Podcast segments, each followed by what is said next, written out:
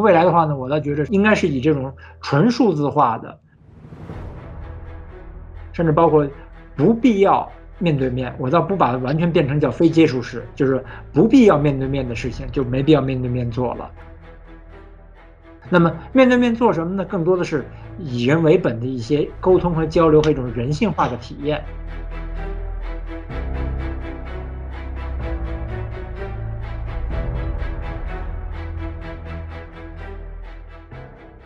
因为其实这个话题非常大，要想把它讲清楚的话呢，恨不得可以接受一整天的培训啊！我只是想跟一些朋友、线上朋友交流一下呢。其实刚才也说过，就首先呢，千万不要以为你在习惯用 email 或你习惯用 QQ 或习惯用微信或习惯用钉钉的话，就你就能够真的知道怎么样进行转化成这种现代化的办公方式，这是两个概念。所以呢，其实。如果从公司管理者来讲的话，如何重新审视公司自己的业务流程作为第一步，公司的文化转型作为第一步，其实我觉得反而呢，这是最主要的，而不要贸然的直接就跳到说，哎，呃，比方说找 IT 部门说，哎，你给我找一个最好的现代化办公工具吧。其实现在没有什么所谓叫最好的现代化办公工具，只有最合适或对你现在状态最合适的现代化办公工具。我觉得这是第一步的。那么第二步来讲的话呢，就是一定要考虑到，要想把工作做好，不只是开会，它有整个的公司的架构、公司的流程、公司的理念，那么这些都要考虑进去。那么会议当然是一个很重要的方式。那就算开会来讲的话，我相信可能一会儿 Howard 也会讲就他一直强调的这个所谓开会的几个方法哈。我觉得他一会儿会提，但我觉得就是从我来看的话呢，其实开会首先要强调的是会前。有什么准备？会中要谈什么事情？和会后有什么跟进？这是一个最最最主要的。那么把这些问题都理解完，而且呢能够重新塑造新的架构之后，才可以谈怎么样说选一个最好的开会方式，或者选一个最好开会工具。当然，对我来讲的话，我自己呢，大家知道，因为作为微软员工来讲的话，我是特别喜欢用我们自己的叫做这个 Teams 办公工具。但就算从 Teams 办公工具呢，刚才我说的这些经验，或者更多来讲，其实也是我的教训。发现呢，当我从传统的，比方说完全用这种 Outlook 的方式来办公，中间后来有这个 Skype 这种用 Link 来办公，要转成全是 Teams 方式的话，其实也是一个很大的转变。我也经历了一段时间的这个学习和培训的过程，才能够完全转到这种以 Teams 为基础的办公方式。对，就是。就分享我我们现在用的工具呢，我觉得就刚才也也讲过，就是我们用的最多的，其实首先是现在最大的需求是会议，是吧？所以用企业微信呐，用钉钉呐，这个开会，这是当前最大的一个应用。这个但是怎么去开好会议，这这就是带来的问题了。那第二个呢，就是说这个我们在工作中间的协同，但程序员呢是天生他其实本身就是一种协同工作方式。所以我们用 Conference 啊，用 Jira 啊，包括用 GitLab 啊，那这样的一种协作方式，那这个呢，我觉得是其实是代表了这个先进生产力的。未来我觉得各行业可能都需要用 Teams，就是进入到，比如微软其实也是代表生产力的，它不光是说代码的进行协同，可能整个全球它的呃公司都用你这种 Teams 的方式啊，Office 三六五的方式啊，组织在一起了。所以这是微软。在这个企业级服务就是取得了巨大成功的一个很大的一个原因，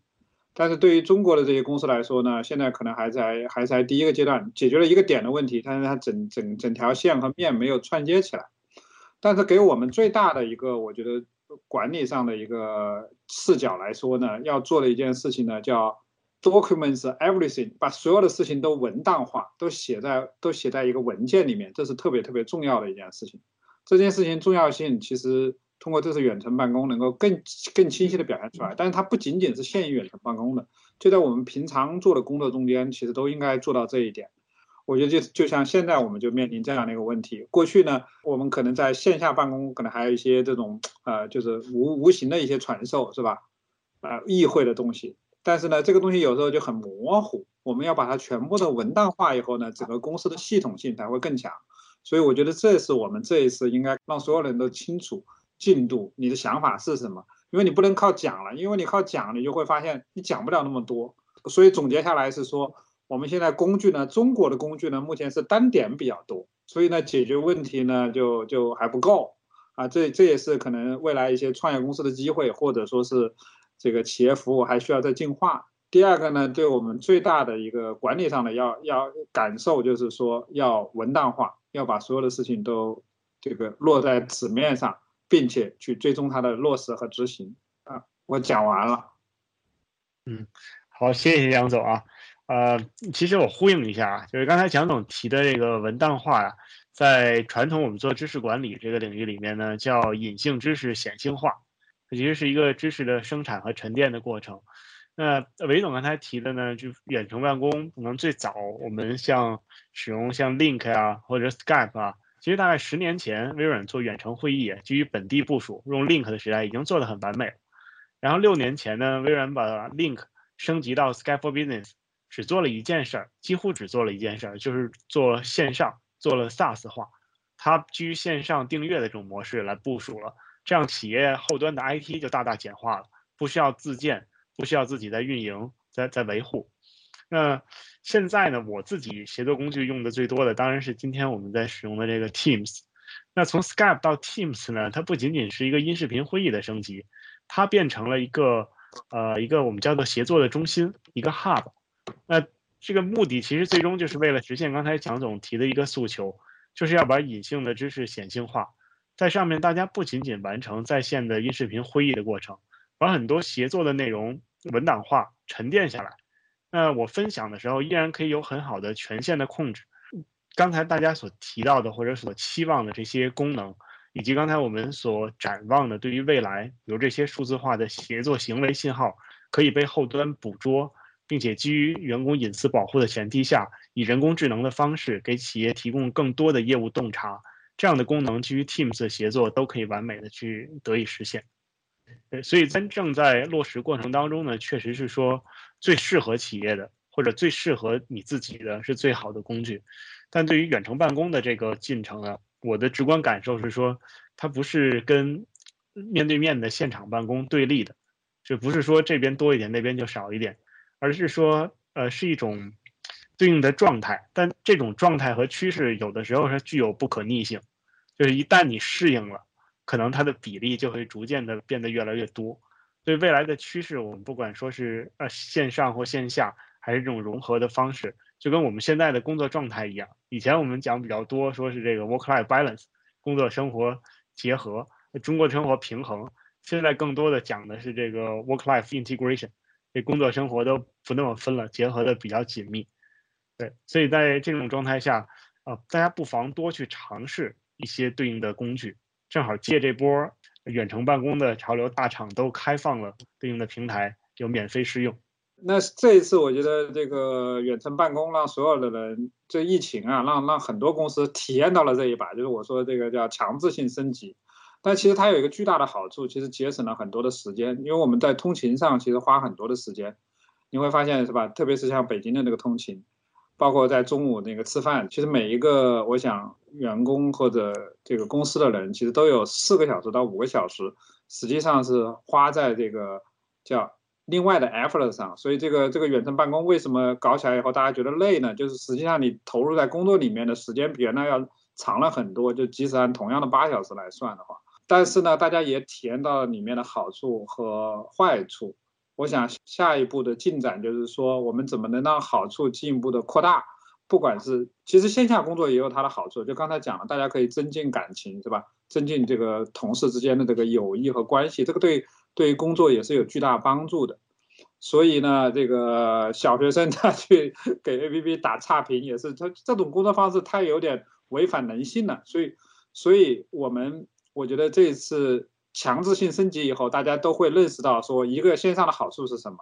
一个说线下也有它的价值，两者更好的一个融合。我觉得完全的纯线上化的那个公司还是比较高级的这个公司，还需要相当长的一个时间，而且不是所有的公司都需要变成这样的。呃，更多的公司可能是说，既有这个线下的这个价值，也能够把线上这套工具。以及整个公司的这个管理、治理、文化，我觉得这是一个升级。这个毫无疑问，我想二零二零这这一场开启了这个你刚才讲的这个就叫现代化办公元年。呃，谢谢蒋总，我特别同意蒋总的观点啊，我觉着呢。未来如果要展望未来的话，我是特别坚信的。无论什么事情的发展，它都是叫做因人因时因事因地制宜的这么一种方式，就是没其实没有一个固定的未来，它是要看公司的它的本身的业务内容、它的人才储备的人才的方式和它的整个的社会环境而确定它用什么样的适合的办公方式。所以，那么未来的话呢，我倒觉得是应该是以纯数字化的。甚至包括不必要面对面，我倒不把它完全变成叫非接触式，就是不必要面对面的事情就没必要面对面做了。那么面对面做什么呢？更多的是以人为本的一些沟通和交流和一种人性化的体验，这是我对未来的展望。好，谢谢韦总和蒋总。呃，从我的角度来看啊，我也认同说现代的呃小孩新一代，比如就我家里的小孩为例，他们天生的互联网原住民。就使用这种移动设备，或者说他们所拥有的移动设备，比我可能比成年人还要多，而且他们对于这种东西的热情和投入，是从眼睛里面闪着这个火光跟好奇心就看得出来的。所以我坚定的相信，说他们一定会全面拥抱这种状态。那当然跟不同的具体行业跟工作本身的性质是相关联的。到底说这个呃比例占多少？但是从趋势上面是一发不可收拾，而且一定会越来越多的拥抱这种数字化的方式，作为现代化办公的的接入形式。那同时呢，可能我相信对于企业的挑战在于说，呃，未来我们的核心主力员工是这样的，呃，九零后、两千后，或者十年后、两千一零年后也进入到这个呃职场，所以呢，从企业的挑战是如何运用好这样的技术。去和员工之间做协同，并且激发员工的这种使命感、意义感和创造力。